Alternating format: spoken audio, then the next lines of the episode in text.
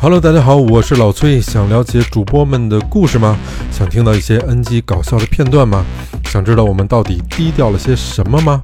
这些有趣好玩的以及完整版，尽在我们新推出的公众号“能力有限 FM”。另外，能力有限的听友群也在一个开放的状态。微信老崔的全拼零四八八，老崔的全拼零四八八。在比分落后的情况下，一脚把将对手 KO 了。哇哦，哦，嗯，对方的嘴里叼的牙套，就保护牙齿的牙套，直接飞到了旁边那个场地哇，啊，然后人是直挺挺的，像根木桩子一样就直了，站着就直了，嗯然后平拍着就躺地上了。不不打你打谁？打我当一脚上来了，哦，然后我就不知道了。大家好，欢迎收听能力有限电台的新一期节目，我是老崔。Hello，大家好，我是十四，哎，今儿我们请来一个厉害的主儿，嗯嗯，行武出身，对，来有请我们安教练跟大家打个招呼呗。哎，大家好，我是安教练。哎，今儿那个请安教练啊，是有俩原因。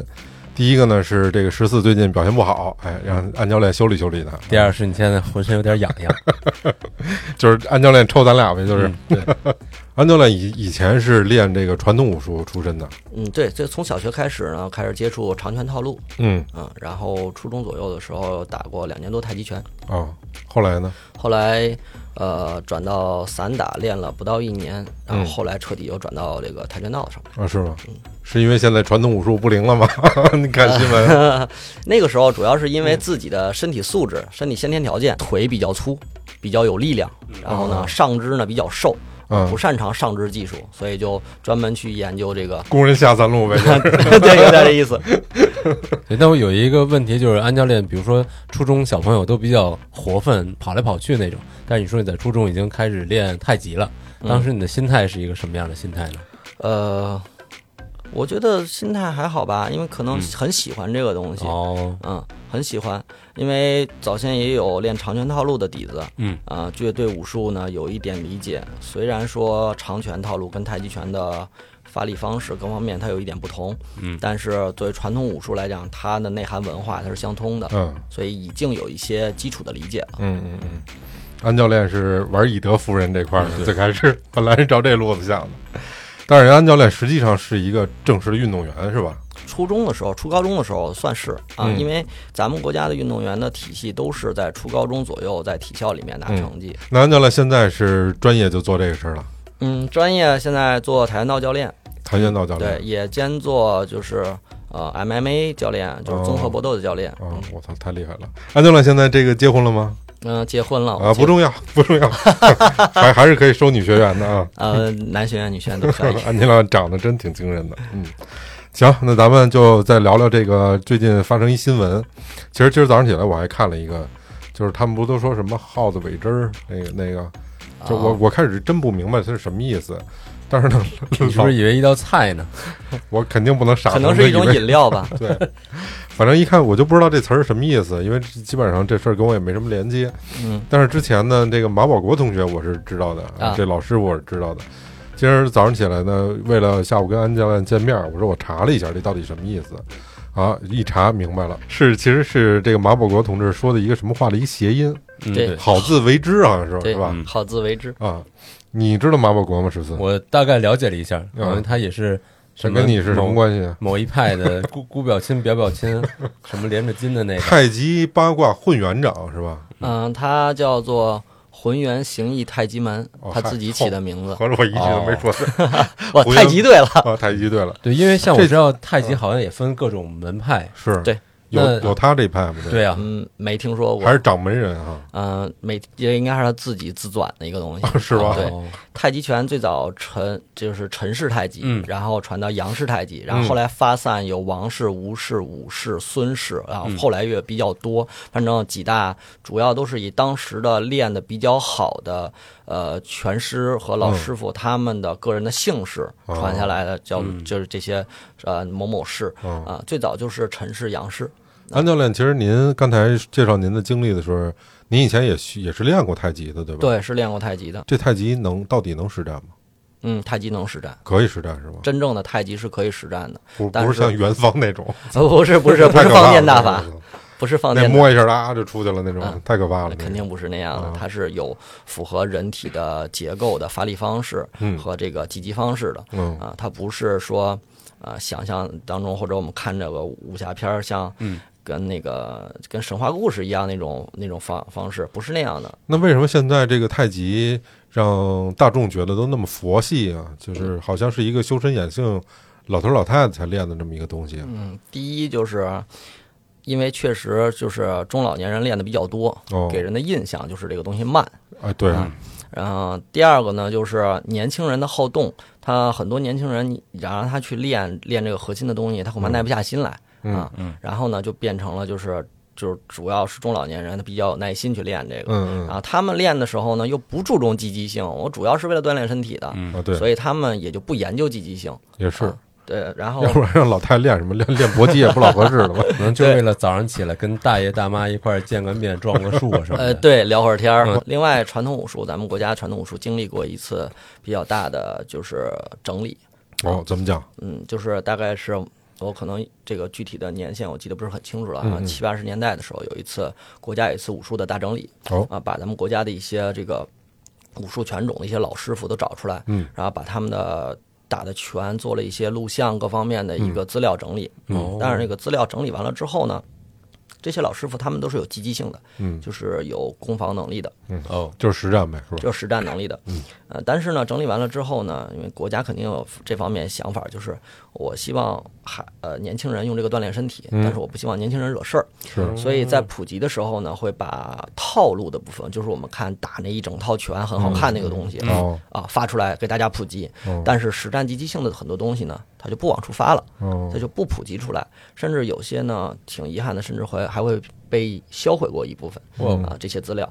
所以呢，当时的一些老师傅们，因为国家整理完了资料以后呢，这些老师傅们就会觉得，我我我的传承的任务已经没有那么重了，嗯。他们就在于教学收徒弟上就没有就那么大的就是说负担感或者这种责任感。了。嗯。然后这个东西就慢慢的就也不会那么刻意的去教了，嗯，所以就产生了现在流传下来的东西都是套路为主，嗯。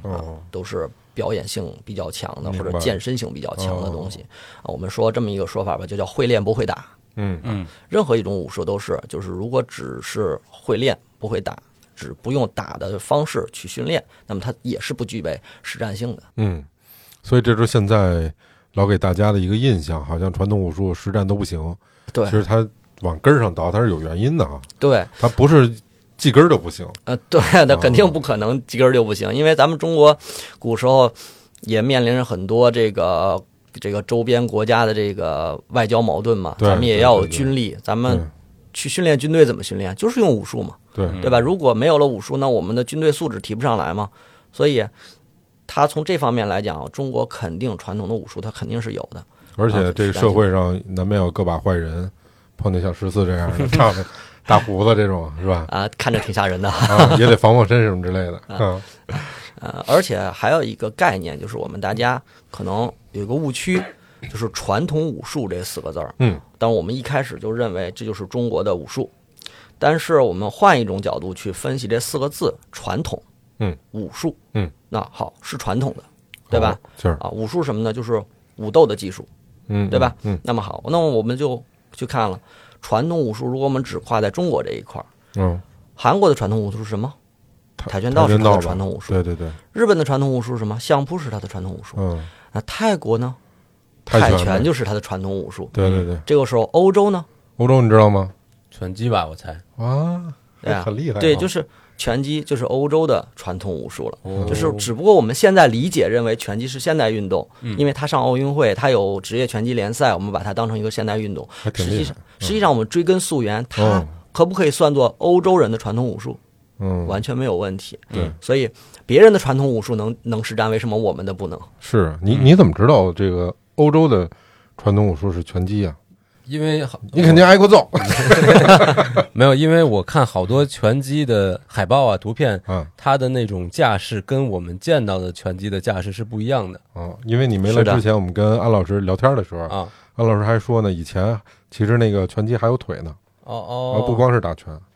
嗯他在他在被现代体育运动称之为拳击以前，嗯，它是欧洲的传统武术，它肯定是有腿甚至有武器的用法的。嗯，哦，那只是为了，呃，最后比如上奥运会比赛的时候，对。他要突出一个长长项是吧？它成为一种现代的竞技体育运动的时候，它要具备自己的明确的特点、完备的呃竞赛规则和嗯。安全保障体系、嗯嗯嗯。跆拳道，呃，它重点是腿嗯啊，那它不能跟拳击重合了。嗯嗯，如果跟拳击重合了的话呢，跆拳道也用拳，那一个练拳击的选手到了跆拳道赛场上去拿冠军了，这像什么话？就不像话了。对对对对这个项目就没有明显区分了。是，不过我我确实以为日本的传统武术还有空手道呢，嗯对，啊原来是相扑。空手道还真不是日本的传统武术嗯啊。空手道有一个故事，就是它是从冲绳。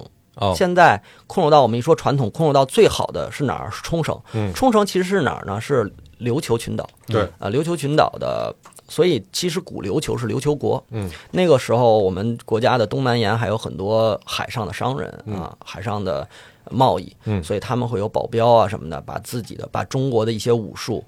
嗯，整合出来，他们互相交流，保镖之们之间互相交流，整合出一种类似于保镖专用的技术。哦，然后呢，传到琉球啊、菲律宾啊、东整个东南亚地区都会有一些受这一些影响啊。然后呢，在琉球他们管它叫做唐手，哦，唐手啊，对，唐手，就唐朝的唐吗？对，唐朝的唐、哦也叫唐手道啊。然后然后，我操，对，然后日本人慢慢的就是传向北，日本人掌握了琉球之后，把这个东西整整合起来，整合到他们的民族武术里面去。哦，然后呢，他们当时日本的国力呃慢慢在增长，他们觉得不想受大中华文化的影响，他们把这个“唐”字去掉，然后改成了一个“空”，叫空手道。哦，嗯，当然了，你知道，到现在日本人是不会承认的。我其实我听说相扑好像也是从这边传过去的。嗯，相扑更早一些，应该说相扑更早一些，可以追溯到宋朝左右哦以前，就是它更更早、更久远。然后呢，它类似于中国的呃摔跤，嗯。啊，但是属于呃不是蒙族那种摔跤，嗯。啊是汉地的这种摔跤，嗯。然后呢，那个时候中国也有相扑，我们可如果看《水浒传》的话，可以看到那个蒋门神就是练相扑的，是吧？哦嗯，对，大家一块儿摔裤衩儿，嗯，那个那个相扑，中国人的相扑是不穿不穿裤衩儿的，没有裤衩儿。哎，别闹，然后那个，咱们再聊聊下面这趴儿啊，我觉得这个就是，聊岔了，刚才聊到马大爷，现在聊聊聊别的地儿，嗯，对，我觉得这马大爷是一个特别有意思的事儿。啊嗯，，马大爷，自为之嘛。嗨，马马大爷成名之作哈，嗯，就是就是他这个什么太极混元八卦掌又又又一个字儿都没对，啊，是吗？这是什么太极什么玩意儿？他这个名字叫浑混元形形意太极门，哦呦操！嗯，这里边形意太极门，对这里边特别有意思的一件事，就是从他这个名字，其实我们内行的人就可以知道他是一个外半外行，哦，哦，这么讲，因为太极拳是太极拳，形意拳是形意拳，他形意太极门是怎么回事？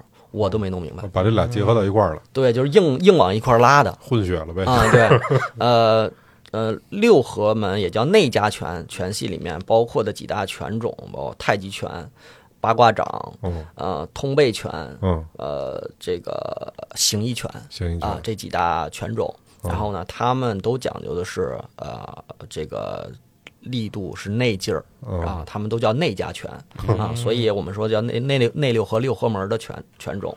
反正我我在 B 站上面老看嘛，哎呦，我觉得这鬼鬼畜啊！啊，就反正这咱们这个中国人这所有的这个创意点都、都他妈体现在糟践这个马老爷子这儿，各种。他就是我最开始看他的时候是那个他跟那个嗯小东同学约架的那个视频，在我忘了是在郑州还是在哪儿了，还是在他拳馆那块儿，但是那嗯没打成嘛，嗯，就是马上要开始的时候，那警察来了，说你们这儿就没报备，乱七八糟就对，就给停了。后来那个《局面》杂志呢，对他做了一个专访，然后我当时的感觉就是这老爷子特别自信。嗯，啊，就你这什么 M M，我唱着歌破你裸脚，乱七八糟的，蜜就是汁自信。啊，就特自信。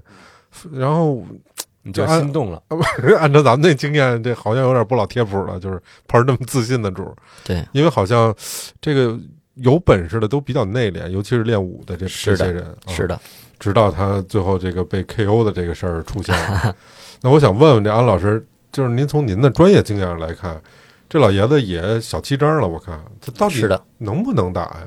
呃，个人认为他的实战积极性基本上不具备。不具备是吧？对，嗯啊，首先呢，呃，他是这个人呢是一个过去也是一个公务员性质，他是最哦。早的咱们国家刚开始恢恢复高考的时候考上大专的那波人，然后呢哦。也曾经在公务员系统内干过，嗯。但是呢，呃，他并不是一个科班出身的一个真正的一个武术家，嗯。但是呢，他个人讲说，他们家传的有马家的这个武这个拳术，什么刀法呀，什么八过刀啊什么的，没没听说过，反正是，反正他他有一个视频，啊对他说他有马家的武术，但是他并没有在专业的这个体系里面练过，嗯。也没有真正的这个师承嗯。啊，而且呢，他所以呢，他最后成名是什么？我据说他是在呃国外，在欧洲陪他儿子留学的时候，在欧搞那么扯对你干嘛扯淡那个欧洲教了一些那个就是欧洲人、欧欧美人。那个时候，咱们中国武术啊，在欧美还有一阵子挺流行的嗯啊，所以呢，那个时候老外呢比较好忽悠，咱们说嗯啊嗯啊，一说中国武术啊，厉害厉害厉害，然后然后呢就很容易被忽悠了。然后呢，他呢因为多少的有些太极拳的一些。就是学过一些套路啊什么的，玩过一些推手，他稍微表演一点推手，嗯。然后呢就很容易让人得到一种啊、信服。信服，对，嗯。啊、然后再加上回来以后又是说在欧洲开过拳馆的，嗯，对吧？啊、还就一下子就变成了外来的和尚好念经了，海海归诠释了一下就是。嗯他还有一著名的视频是说跟什么欧洲一什么冠军啊，MMA MMA 冠军，那个就是有点瞎掰了，嗯，嗯就是说最后最后那个那个运冠军运动员搏击选手就说，我只是陪一个老爷子来玩一下，拍个视频，然后这个并不是他跟我真正的实战，嗯。嗯，人家最后辟谣是这么说的，咱们具体的咱就也没办法去追究了，嗯嗯嗯嗯，但是我觉得他这个挺神奇的，就是说，呃，你比如说别的骗子，就或者说咱们不不叫这个骗子吧，就是别的这个蒙事儿的吧，嗯。他不他不用真跟人家打，嗯。就是你最多你就玩嘴呗，就是你你服我不服的这种来回博弈或者说来回骂战嘛。但这东西你要验真伪，是真的要上擂台上跟人家打去，是啊，老爷子还就真去了。这点我就觉得他挺牛逼的，我觉得。是勇气可嘉。我觉得他有有一种就是给自个儿说信了的那种状态。是的，有很多人他会，呃，老是长期的在，呃，给自己制造一个虚幻的嗯一个情况下，长时间以后连自己都会信了。确实有人会出现这种情况嗯啊，类似于这种自我催眠。嗯，然后你看过那视频吗？十四？就挨打的那个，对，我看过。不是还还是踹了人一脚的啊？对，其实我感觉他那功夫完全就是在抖抖动，可能是很意识流的那种，想 想怎么样就怎么抖。他而且我只是紧张，他没有真正的打过。然后他上场以哦后紧张的时候，他的手会不听使唤的这个哦嗯因为他想应对各种方向的动作，他全都力量全用在一起的时候，他就变成了抖动。哦，这样，那而且他一拉那架门，这整个这大开门什么都没护着，我瞧着这这路子。对，就是这这一拳不就让人给给卸那儿了吗？对，结果短时间内让让人家三次 KO 了、嗯啊！不只是马老爷子，嗯嗯、目前这个传统武术的很多练家子都面临着这样一种情况，嗯就是练的时候动作都很漂亮，嗯，只要上擂台一打，立刻变王八拳嗯啊！对对，为什么？对，为什么会这出现这种情况呢？啊！因为呃，很多人他在练这个动作的时候，并没有得要领，因为就像刚才说的，很多打法都流失了。嗯他们学的只有动作，没有打法。这个动作在打法当中怎么用，他们没有任何的印象，哦这是第一点。嗯第二点呢，就是他们平时不做对抗性的训练，或者嗯极少做对抗性训练。在对抗性的时候，他们没有良好的心理准备，没有足够的心理素质，也没有足够的应变能力。嗯啊，在这个时候，他们的心理素质不足以支撑他们坚决的使出来他们学过的招式。嗯嗯啊有很多招式其实，呃，看上去是很危险的，就是以现代搏击来讲，你不敢这么用，嗯但是需要什么？需要练习者非常坚决的在实战当中用出来。啊，我们练跆拳道的也一样。呃，打个比方吧，因为我现在接触跆拳道比较多嘛，嗯哼我们前两年有一次带孩子们打比赛，嗯。啊，说是孩子，其实就是高中生了，嗯去打那个通级的比赛，然后呢，呃，在打北京市的这个通级的比赛，嗯。啊，中小学生冠军赛，哦。然后在比赛赛场上，当天我们两天比赛的第二天，快所有的比赛都快完了，就剩那一个场地的时候，嗯有一个选手，他的级别比他所有的对手全矮，至少矮半头以上。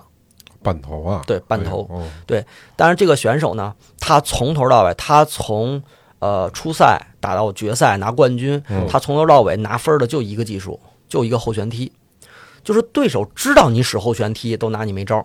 哦。他明知道对方每次都比我个儿高，然后呢，对方扑上来，肯定他的攻击距离肯定比我先打着我，我后打着他。嗯。他明知道这种状态下，嗯。每次都非常坚决的跳起来打跳后旋，嗯，就是这么坚决，在决赛的时候一，招鲜在比分落后的情况下，哦一脚把将对手 KO 了。哇哦，哦嗯，对方的嘴里叼的牙套，就保护牙齿的牙套，直接飞到了旁边那个场地。哇啊，然后人是直挺挺的，像根木桩子一样就直了，站着就直了，嗯然后平拍着就躺地上了。哦啊，天哪，对，就是你敢于用，你才有这种心理素质啊。他平时训练，对于自己的身体条件非常的了解。我知道我个子矮，我比别人力量大，然后呢，我正常的正面的打法，我肯定吃亏的。嗯那么我一定要贯彻我能够拿到优势的这个技术，无论在这个情况下我冒不多大的风险，我要有非常坚定的意志力和非常大的决心，我就要这么打。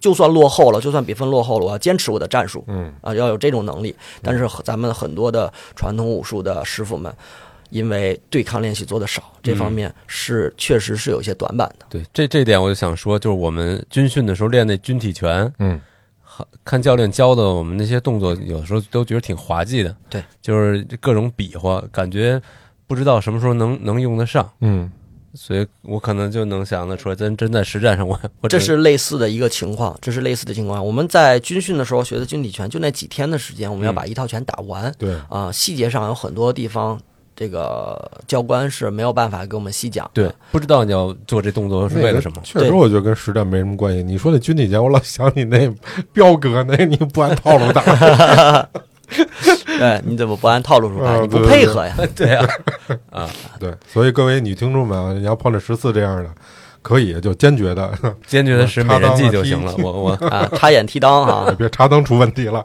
要要插眼踢裆。插裆还行，哎呀，我把心里话说出来了。我我离你远点。安教练，你有没有特别得意的那个徒弟呢？就是在教教学这么多年，嗯，有比较得意的徒弟，然后呢，但是呢，也不是说一个两个啊，呃，孩子们，嗯，现在的孩子们啊，他遇到的问题是学业比较重、哦，嗯。啊，有的孩子可以说你非常看好他。你觉得可能三年之后他就是一个最得意的徒弟了，嗯。但是有可能他明年就不练了，哦，嗯，是这种情况，因为学业压力非确实比较重，嗯。但实际上呢，很多情况下，这些所谓的学业压力都是虚的。嗯。啊，很多家长们就是不懂得孩子的未来该如何计划，然后呢，只是一味的压在了学业上。啊，我前两天，呃，应该不是前两天，零八年的时候有一个新闻，那个时候有一个新新闻特别逗，是好像新疆那边吧，嗯就一个小孩儿，一个呃男孩儿，他学指弹，就是吉他，嗯那他自己练指弹，然后就是特别的爱好，特别的喜欢。嗯，后来好像是被哪个音乐学院招走了啊。当时有这篇文章报道的时候，说了结尾有这么一段话，嗯说当你看到他是天才的时候，嗯你们没有看到他的坚韧与执着。嗯嗯啊我们当你反应过来的时候呢，他只给你留一个远去的背影，远远的把你甩在身后。嗯、郭德纲说过一句话嘛，不疯魔不成成活。对，就是人要贯彻非常非常专注的这种感情执着进去，然后你会得到你的收获。嗯啊，艺术类的有艺考啊，体育类的有体考。啊，专门的孩子都可以未来有发展，而且，呃，体育锻炼对孩子的心理素质的锻炼非常的重要。我们有这么一句话，就是说，呃，搏击运动、跆拳道带给孩子什么呢？带给孩子强大的心理素质，既能骄傲的去赢，也能体面的输。嗯啊，很多人对于体面的输这一点做不到，所以他当人嘛，不如意事十之八九，人一辈子输的多，赢的少，嗯，只有能体面的输，才能重新振奋起来去走下一步。是，很多人很多孩子就丢在不能体面的输，然后纠结在过去的事情上，然后反而影响了未来的进步。嗯嗯，我觉得我小时候可能就因为没练跆拳道，所以小孩儿才不喜欢跟我下象棋的，因为我一输吧我就闹，然后你就人地上抓土迷人对眼，，要不就跑哪儿去，就不知道干嘛去了。嗯对，其实我觉得像安教练说的特特别对，因为很多时候就不敢面对失败，特别是的小朋友。那那有没有那种小朋友就是带那种看着就是一个苗子，这能从面相来判断出来他是一个嗯，有，嗯。呃，但是一般什么叫面相呢？我们并不是说这孩子长得什么样，嗯。而是说他的精神面貌、他的表情。哦。啊，他的表情就看着一种专注。嗯啊，他的眼睛是有光，他是是看东西是有专注点的。嗯。啊。我的管理也有孩子，他差别就很大，嗯。有的一二年级的小朋友，他在看你的时候，眼神盯得非常死，嗯。就是盯啊。紧盯着你，耳朵紧跟着你，对对对。你的讲，然后你纠正完他一遍错误呢，他能够在后面长久的训练当中，时刻的提醒自己这个错误不再犯，嗯这个是一个非常重要的。还有的，呃，五六年级的小朋友，但是呢，他整天呢就跟一二年级的小朋友一起玩，嗯。然后呢就玩的自己的心理状态和心智状态，就像一个一二年级的小朋友一样。所以这个确实差距还是有明显的差距的。这个，所以我经常说的就是刚才，嗯，那个十四来之前的时候，呃，崔老师说，呃，说问我有没有特别有天分的孩子，我说我认为任何一个东西它不在于天分，在于如果说人这个世界上人有天分的话，我个人认为勤奋、踏实是最大的天分。这种天分几乎可以抵消其他任何天分。啊，如果一个人懒惰，一个人就是没有恒心，他所拥有的天赋都会被清零。嗯有道理，是。嗯哎，那那个我们回来再问问安教练啊，就是我还特感兴趣一个事儿，现在在武馆里面，嗯，或者说在拳馆里面，这种传统武术的这个教学还有吗？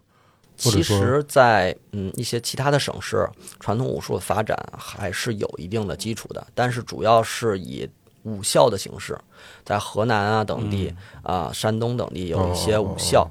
啊，还有这少林寺有少林武校、嵩山武校，还有那个山东有类似宋江武校这样的有一些大宋江武校对对对，有一些武校，他们名字起的很有意思。山东嘛，水泊梁山嘛，宋江武术不太灵，可能练通通背拳、通臂拳。啊，然后宋江唯一的实战就给自个儿媳妇儿宰了。嗯呃，这个是是是这么个故事，这个是《水浒》里面为了塑造这个人物。对，哎，那这个现在我们看到这些传统武术乱象，其实我咱们刚才聊到的这个马老爷子，嗯，是一个这种整个现象的一个冒头的这么一个点，让嗯。大众更为所知的这样的一个点。但他之前还有好多类似这样的事儿呢。对，那这样的事情对你们这些习武的人有没有影响，或者说大众有没有质疑啊？对对，肯定有影响，啊，肯定有影响。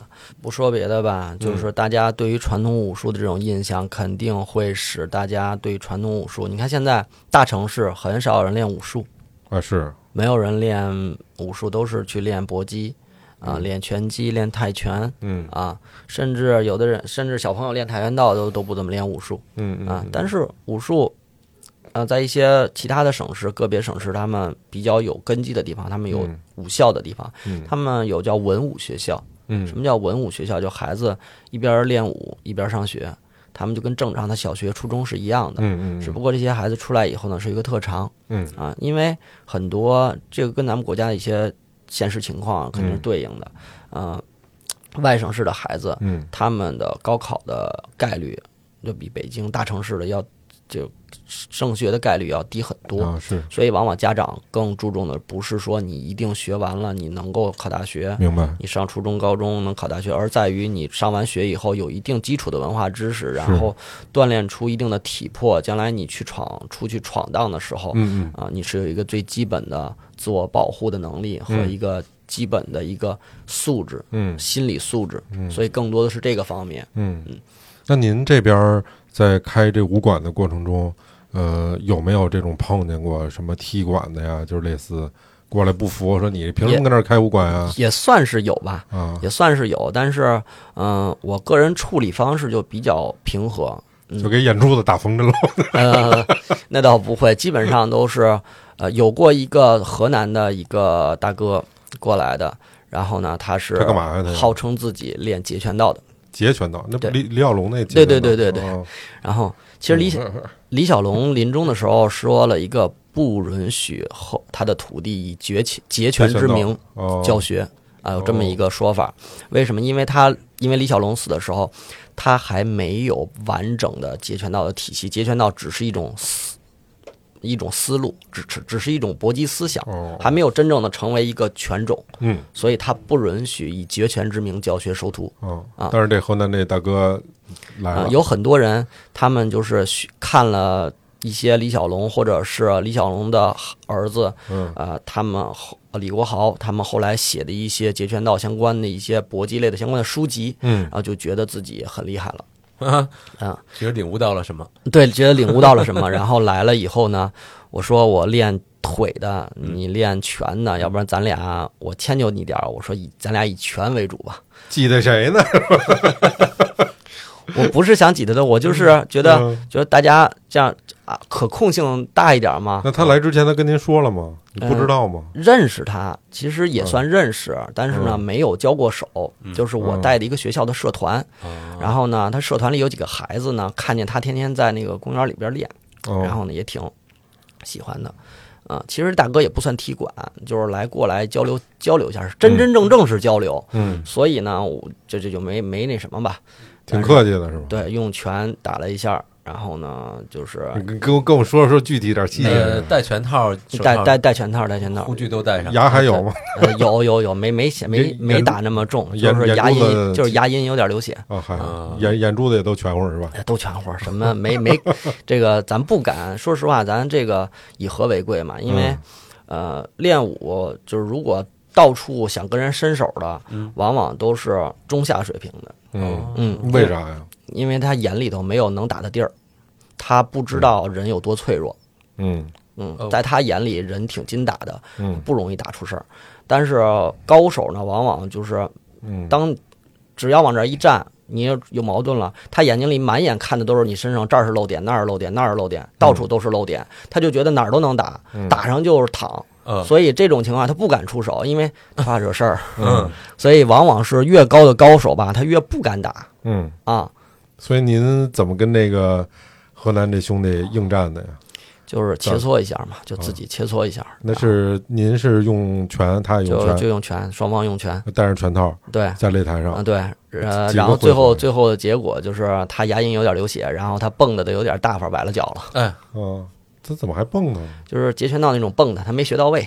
哦哦，自个儿跳的时候给自个儿崴着呃，了。对对对，那那他有模仿李小龙那种一哈，嗯，倒没一哈，反正那个蹦的劲儿差不多吧。哦哦，啊 我怎么感觉毛病都学的挺挺到位的。蹦两下，梆一拳给打这儿。呃 其实学毛病我也干过这类似这种有毛病的事儿，嗯因为我这里边有个故事，那个你们你们谁有过这种被 KO 的体验？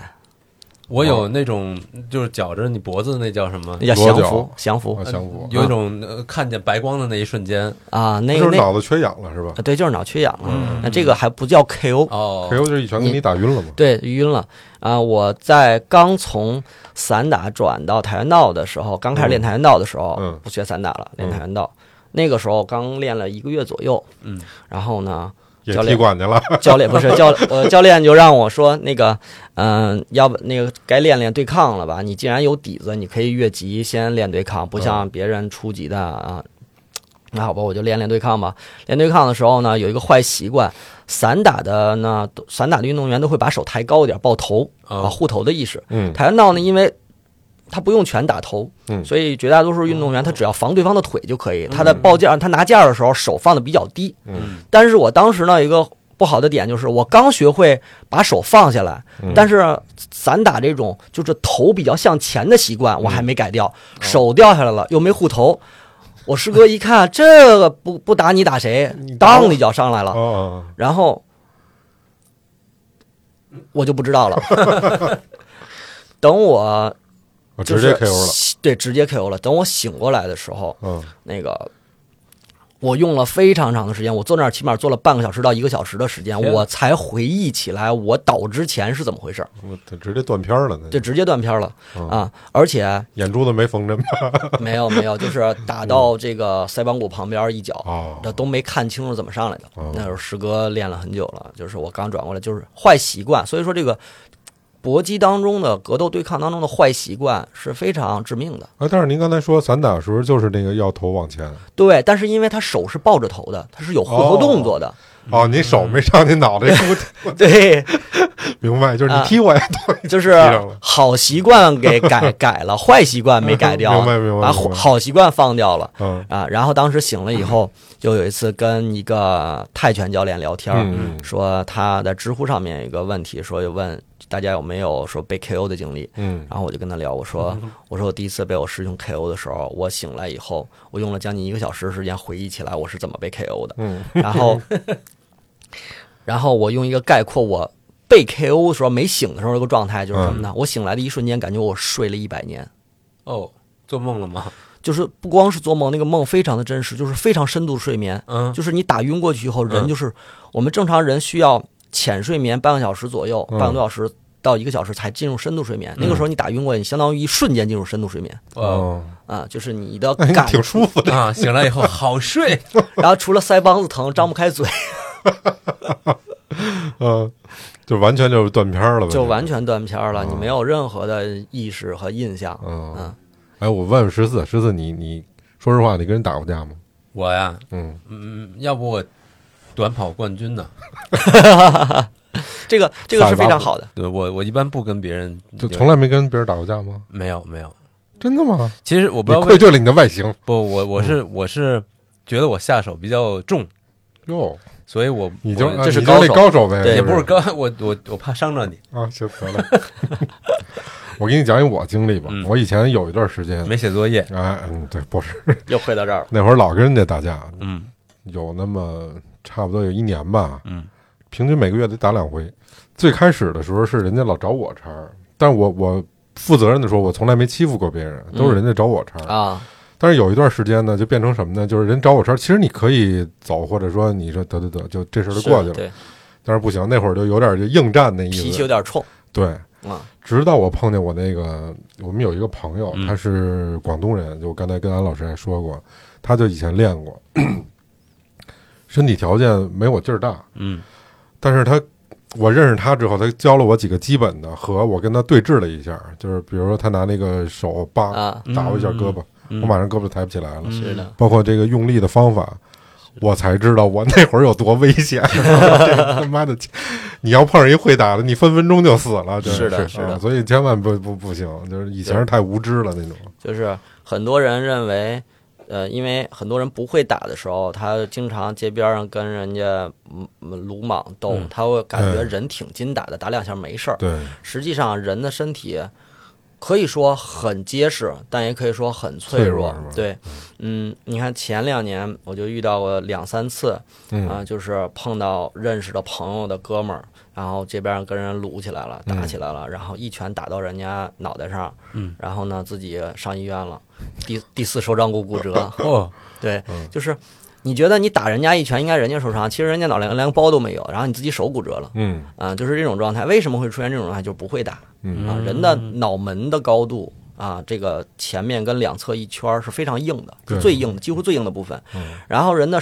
第四手掌骨，也就是小指骨、小指骨掌骨这个地方呢，它是最细的一根掌骨。嗯。你打拳的时候呢，很多人学拳击的时候呢，他的拳型不好，或者说一上来就是戴拳套，嗯。没有打过裸拳的拳型，然后结果就会总是用小指这个地方打人，啊，然后等于拿你最最弱的这个，对，拿最最脆的地方 打人家脑袋上最硬的地方，那你当然你第四手掌骨骨折了。嗯。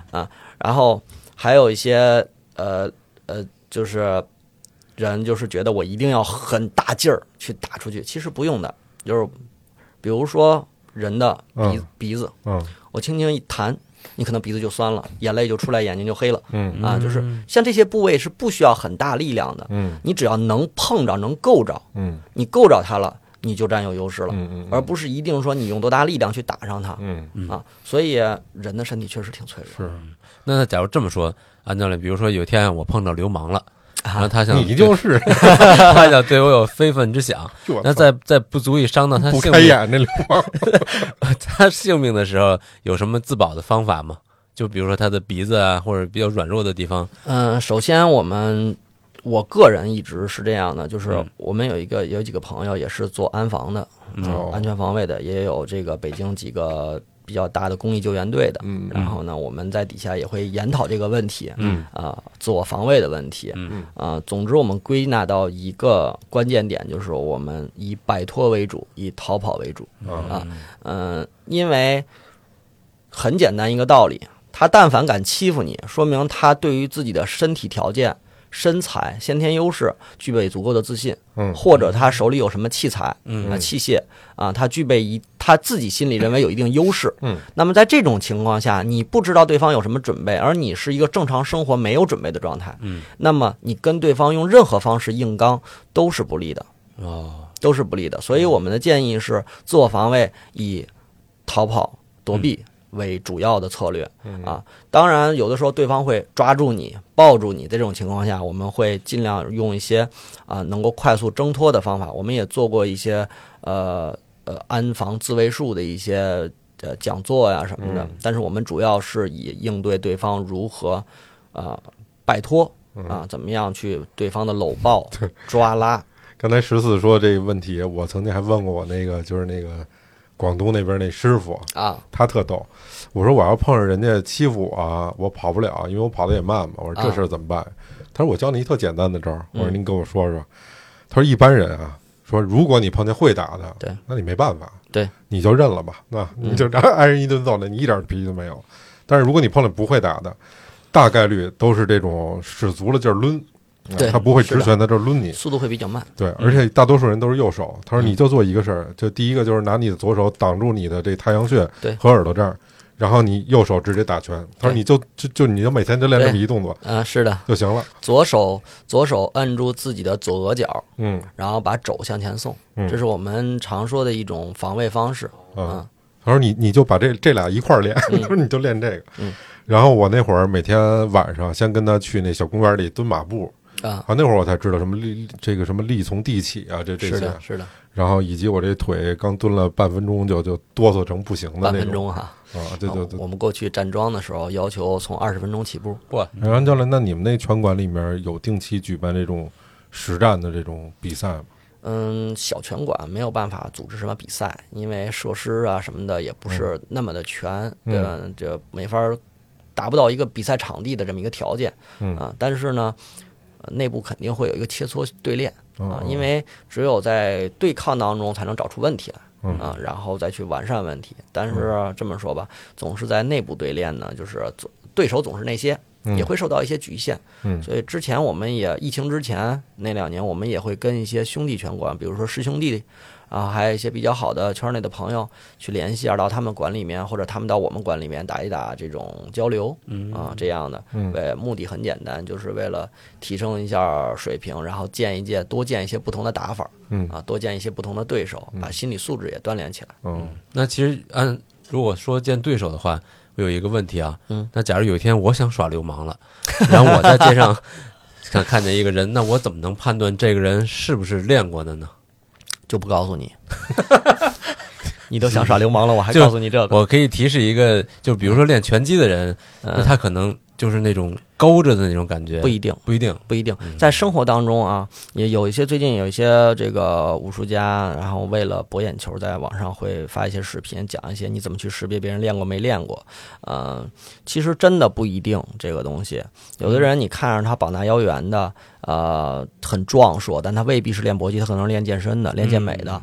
然后呢，他的肌肉水分可能比较大，啊、起的比较快，力度值并力度力度比并不大啊。还有一些呢，就是嗯、呃你看他，你看不出来他很瘦。你看我六十多公斤，对，就比如说像安教练这样的，你绝对给你眼珠子打风筝你了。咱咱不聊缝针的事儿了。行嘞，啊，你你不一定知道他就是不能打，所以嗯这个呢，你从外在完全不见得能看出来，但是你可以看一个人的气质嗯啊，一个人的气质，嗯他走路的时候他的这个这个气质状态，嗯但是呢，不是说我们挺胸抬头的啊，嗯挺胸抬头那种往往不是特别的练家子，嗯哦，呃，因为练家子他要要保护一个什么？保护自己的身体的最核心、最脆弱的部分。嗯，他往往都是，比如说我们说练武术的有叫汉胸拔背啊，什么意思？就是把把胸稍微含起来一点儿，把背张开，因为人的后背的抗击打会比前胸要好。啊嗯然后呢，练拳击的人，他平时也不见得总是收着下巴的，他平时可能正常抬头，嗯。啊，但是呢，但是基本上练武的人都有一种微微有一点点懒散的感觉，嗯。就是并不是因为他人懒，嗯。是因为他的关节很放松，哦，他的肌肉在做运动的时候没有额外浪费的体能。嗯。为什么搏击运动啊，搏武术运动对抗它很厉害？它并不是说人的绝对力量能增大多少，它是把每一个部位的发力都不浪费的完全传导到对手身上。嗯这需要他的关节非常的灵活，控制力非常的好，所以他的关节和肌肉是一种想紧张就能绷到最紧，想放松就能放得像面条一样的感觉嗯，啊，所以往往是这样的。但控是制力很强。对控制力很强，控制能力非常的好，非全身非常的协调，然后很放松。平时不需要打的时候，他是很放松的状态。嗯然后呢，呃，还有一些运动员，他们练的项目不一样啊。我们说一些不同项目的特点吧，嗯就比如说练柔摔柔类的，嗯，他们我们说天桥小耳朵，就是说他们的耳骨嗯会被经常的就贴着用头去挤杠对手，然后会挤到他的耳朵，卷挤到耳朵，然后耳耳朵会有一些畸形的状态，对对就是受伤的状态，其实就是耳软骨多次骨折，然后软骨骨折，然后扭曲，这形成一种小耳朵的状态。还有一些，比如练拳击的人，他的小臂呢，他是很容易夹起来的。就是小臂肘关节这个位置，它是比较容易夹起来的，因为他们平时训训练的时候，他们的抱拳就要抱的离点很近，嗯，所以他们这个抱拳的能力是非常好的对，啊。对小臂，对是比较容易夹起来的，它不容易像往下散这样的。练跆拳道的人呢，他重心会比较高，嗯他会容易踮起脚尖来走路。哦啊，他重心会比较起来，因为什么？因为脚点脚尖点地，他随时能起腿。嗯他平时训练的时候，他就一直在颠跳，他可能哦几一两个小时这个颠跳都不带停的，嗯。相当于你一直在跳绳跳几个一两个小时嗯，这种感觉。然后颠儿的走啊，对，它的重心会很轻啊，嗯。甚至不光是跆拳道，有些传统武术的项目的选这个呃师傅也是有类似这样的状态，嗯。就是不同的拳种它会有不同的状态啊。哦，，但是整体的感觉是他的身体有力量感、有协调感，但是又很放松。嗯。你假如你碰一个拳旗，你一看这个，那习武之人一般的正义感会比普通人要更强烈一些吗？就比如说碰见某一个人，比如老崔在耍流氓，然后你看见要不要去出手呢？比如说啊在街上的话，是的，一般练武之人的正义感确实都挺强的。嗯嗯、因为这么说，练武的人，呃，往往都不是那些从小就能欺负人的人。嗯嗯因为你想，一个人从小就能欺负别人，他往往没他从小就有优势感，他很少有这种一开始就去练武这种坚强的意志啊。也有一些人，他就是就是欺负人的，但是呢，他练武了以后就不欺负人了。嗯因为练武这个事儿呢，他中国武术有句老话叫“未曾学艺先学礼，嗯未曾习武先习德”哦啊。为什么？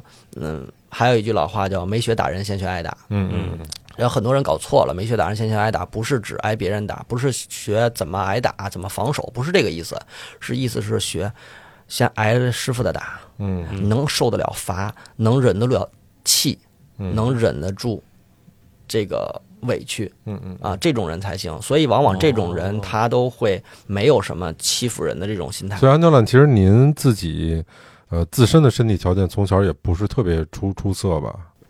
是的，嗯，就是小时候比较瘦，嗯啊，呃，个子也不高，然后呢，上出操的时候一排队，基本上就是头两个，头两个，对这个状态嗯。然后呢，就是肠胃也不好，然后因为小时候总生病嘛，生病以后吃吃退烧药就伤肠胃嘛，嗯感冒药都很伤肠胃的，药量还总是很大。呃，一发烧都是四四十度，我有一次发最高烧，上小学的时候烧四十一度八，哦，将近四十二度那，不是经常被 KO 的状态吗？对 对，就是经常被 KO 的状态，这种。对，就被被被疾病 KO 的状态。哦，然后小时候挨欺负吗？小时候挨欺负，挨欺负。如果回过头来说，呃，有时候后来练武这么多年，慢慢长大了，慢慢就会发现自己有自己做的不对的地方。嗯啊、人会反思，啊、练武会让人心静下来，然后学会反思。嗯，那个时候，那个时候就是让自己，啊那就好好练吧，好好练吧，总有一天我能打得过你的时候。然后等你到了能打得过他的时候，反而不想跟他打了。嗯，是的，嗯那多遗憾。啊，对，是有时候挺遗憾的，是有时候挺遗憾的。然后有一次，有一次一个一个发小结婚的时候，饭桌上几个发小坐一块儿啊开玩笑呢，都是小时候呃在一起老闹矛盾呢。过去，哟，听说你现在当这个教练呢？嗯是啊，嗯我说怎么样？要不然咱俩出去试吧？试吧？我说好呀。他说那算了吧。嗯，呃开玩笑，就是大家其实其实发小关系都很好，在家嗯就是今天打了明天和的，嗯何必太计较呢？是。哎，那在你们这圈里面有没有那种什么潜规则，就是什么么潜规则比比 比武的这种潜规则？因为我曾经看过一本书，那本书叫《最后的武林》，写的是那种传统武术的事儿啊。他是想，好像现在我们所谓的武林没有了，实际上不是，嗯，还有一直在有。有。然后他们也是有这种比武切磋的这种情况。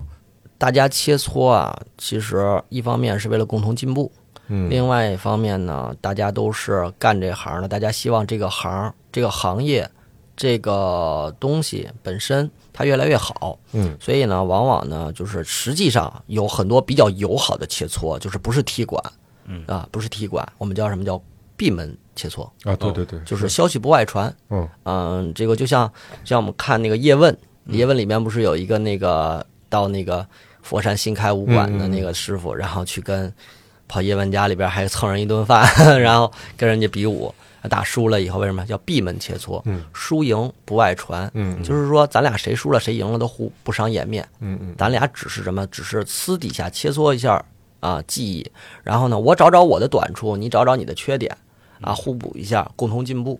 那这种切磋是呃同一项目吗？还是说是跨项目的？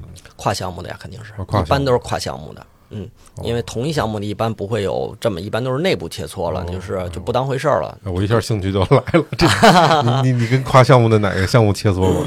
跨项目的，不刚才说那个跟传传传统武术吗？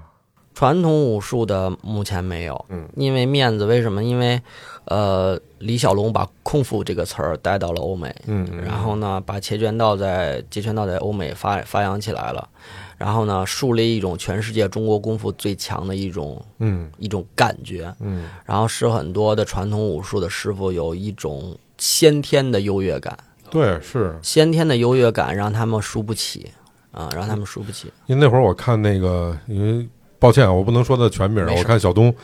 呃，有那个 YouTube 上面的有那直播什么的，啊呃，他拍过一些，包括他去这个传统武术的一些人家里面，嗯，两个人去交流，交流完全我觉得他还是挺实在的说，说您确实是不能实实战，就你练的这就不行东哥还是比较实在的。啊。那我觉得他挺说实实在在的话对，但是那边呢，完全就我觉得他们活在幻想里面，就嗯，是的，非得拉开架门跟他打一下，你这个其实也并不是说传统武术不能打，嗯这里面有个问题就是他平时就没练过打。呃，三三年三年拳不如一年教，这老话儿。然后呢，什么意思？并不是说真的打拳不行，是摔跤就最厉害，不是这意思。是因为摔跤的他必须得人对人的摔，你嗯你不能摔空气。嗯打拳你可以打沙袋、打空击，但是沙袋不会还手嗯啊。他是一说白了，并不是由于这个某一个项目的优势，嗯是由一种训练方式的优势。嗯就是你天天跟人对着打，就是你，就是你什么技术都不会，你反应、你的速度、你的力量、嗯你的平衡协调，你总会提升的。这个时候，你的经验在这儿摆着呢。是我们不光有技术，还有一个叫经验的东西。嗯，比如说像我这种年近四十的中老中中青年人，如果有一天突然想去学习的话，还来得及吗？来得及，我教过最大的一个年龄的人，教过一个六十多岁阿姨哦，啊，这个故事可好玩了。是吧？你给我们讲讲，六十多岁阿姨啊，这一个六十多岁阿姨，原来零六年左右的时候在健身房里面教的，嗯啊，然后那个健身房开了这么一个课，然后呢，我就有一个操课教练，那个时候有一个阿姨在这练锻炼，她就觉得健身房里都是一些什么哑铃、杠铃啊东西的，那个没啥没啥意思嗯，不是他这个岁数练的人，看操课还不错，哦看跆拳道又挺挺新鲜的吧，一一开始是新起来了，嗯啊来了呢就练一练一练动作，练了大概两三个月，每个星期大概来一次两次。后来有一次呢，有一段时间我大概有一个多月没有见着他，嗯嗯，然后呢，过了一个多月以后呢，有一天上课他又来了，一来了以后，刚看见我就先冲过来跟我说：“安教练，你救了我的命了。”我说：“我一个多月没看见你了，我怎么救你的命呢？”嗯。然后阿姨说：“你不知道。”然后绘声绘色的跟我形容他们小区那个挖管道哦。有一个其中有一个吊车，吊着一一节管子，然后地上挖了沟，就往那儿走，那个往那儿转，那个管子往那儿转，然后呢，正路经过他头顶的时候，那个钢缆脱钩了，啊哇，哎呦，那个那管子就要掉下来了。然后这个阿姨说：“说我当时我就记得你教我那个那个跳步，我蹭的一下就跳开了，哦，然后那管子掉下来，梆就砸到我刚才站那地儿了。哇，然后真是一条命，他就左脚踏右脚，右脚踏左脚，人家又来了，就啊，又是六层了，没有没有没有那么夸张，好吧好，不要了，这样一跑偏就跑的我都找不着了。啊。然后阿姨就说旁边有一个大爷一看见他说说跟他说说你这个是练过的吧过嗯啊，你这个有功夫的呀。嗯，然后就回来以后就跟我就给我绘声绘色讲这个，我师从白云山安老师，别闹别闹啊。然后所以呢，就是综合的来讲，就是说，其实多大岁数人练都没有关系，嗯关键是就是不同的年龄的人练的时候呢，他要目的性不一样，嗯啊针对性不同。我觉得刚才安教练给你开那方子特别合适，嗯，就是适合中年人这个发泄啊什么的。对，但是有一个注意事项就是别扯淡。就是我我老被人欺负，我想当师哥，我想跟师弟们练一练。那 不是啊，你只要开始学，你就是师弟。哦，好吧永，永远当不了师哥。啊你看师哥都是一年级小孩儿对。，这个呃，武术圈里跟那个文艺圈里，它就是一个道理，就是先入门的为为长啊，啊，以入门跟岁数没关系。对，跟岁数年龄没关系。啊。然后，所以为什么说那个时候我练太极拳的时候，嗯。我们太极拳老师都最后没收我徒弟，嗯。都没认我这徒弟，就是因为哦他教我的时候都七十多了，他说我徒孙都要开始收徒弟了，你跟我的话，他们瞬间多了一师爷啊这这不像话了啊！对对你跟你跟他们的徒弟一个一个边边大，然后呢一样的年龄，然后辈儿大好几辈儿啊，辈儿大好几辈儿，啊这就不像话了。我关门弟子都关了好都二三十年了嗯，这个太不像话了。明白说我肯定不能收你，说你就凑合跟着我练吧，咱俩能赶在一块儿，你就练，你就练，我就教啊，然后咱俩呢这辈子就没辈分了啊。啊，就没有。那么安教练的堂口不是的练场 在哪儿？如果有人找你那个切呃不是拜师学艺的话，怎么能找到您呢？您这一不小心，这前边老是把实话说出来，前边又是堂口，后边又要踢馆，嗯，好，我都替你说出来，咱别来啊，咱 咱别来踢馆了，咱这不是堂口，咱这是个我们现在概括叫嗯武道搏击运动馆，嗯就是做做做运动的。哎。然后如果想来的话呢，我这边啊广在朝阳广渠路南边一点广渠路啊然后呢，现在呢，因为叫呃我们管的名字叫山峰正武，然后山如果峰正武，对，嗯然后就是也是个人的一个对这个馆名，就是个人对武道搏击的一个认识。反正我觉得各位女听众啊，我呼吁啊，嗯，学不学的去看看，安教练确实长挺帅，对肯定不吃亏，连我都心动了。别闹，别闹。嗯，咱们这个虽然不是一个广告节目，但是我这个太喜欢安教练了。刚才讲了很多，我觉得从心里面我特别认可的东西。嗯嗯，所以呢，谢谢，谢谢嗯。我觉得武术和做人一样，都是要真一点别看现在那些乱七八糟这些乱象。是的啊。行，那咱们今儿就这么着，下回希望还有机会邀请到安教练咱在一块聊。好的，好的，行，那咱们非常荣幸，非常荣幸。那咱们今儿节目这么着，跟大家说再见喽。好，拜拜。拜拜。